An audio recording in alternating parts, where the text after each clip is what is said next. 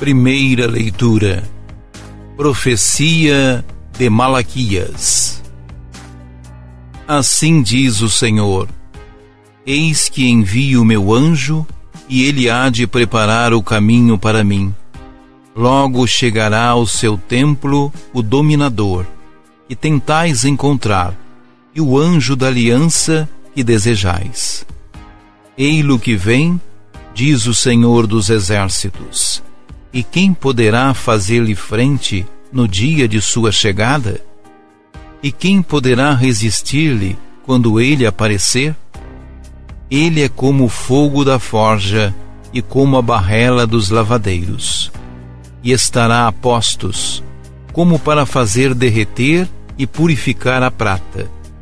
Assim ele purificará os filhos de Levi e os refinará como ouro e como prata e eles poderão assim fazer oferendas justas ao Senhor. Será então aceitável ao Senhor a oblação de Judá e de Jerusalém, como nos primeiros tempos e nos anos antigos. Palavra do Senhor.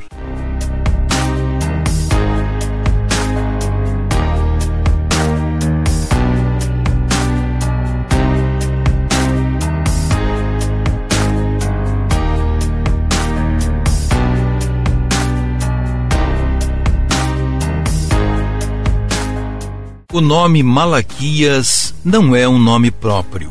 Significa o meu mensageiro. É o título tomado por um profeta anônimo sobre o qual praticamente nada sabemos e que se apresenta como mensageiros de Yahvé.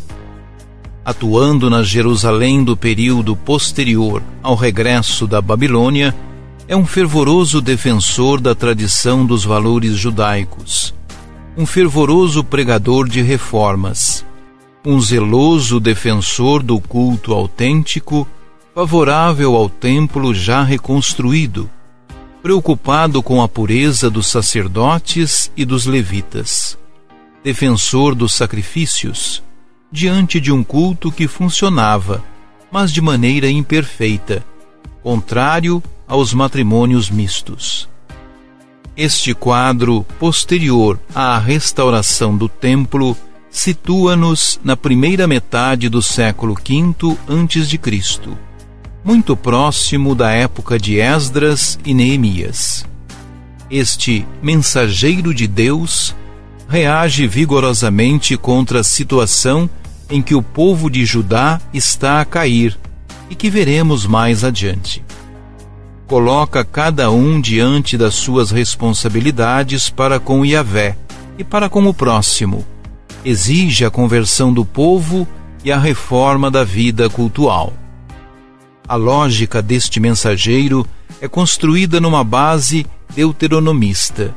Se o povo se obstinar em percorrer caminhos de infidelidade à aliança, voltará a conhecer a morte e a infelicidade. Mas se o povo se voltar para Yahvé e cumprir os mandamentos, voltará a gozar da vida e da felicidade que Deus oferece a aqueles que seguem os seus caminhos.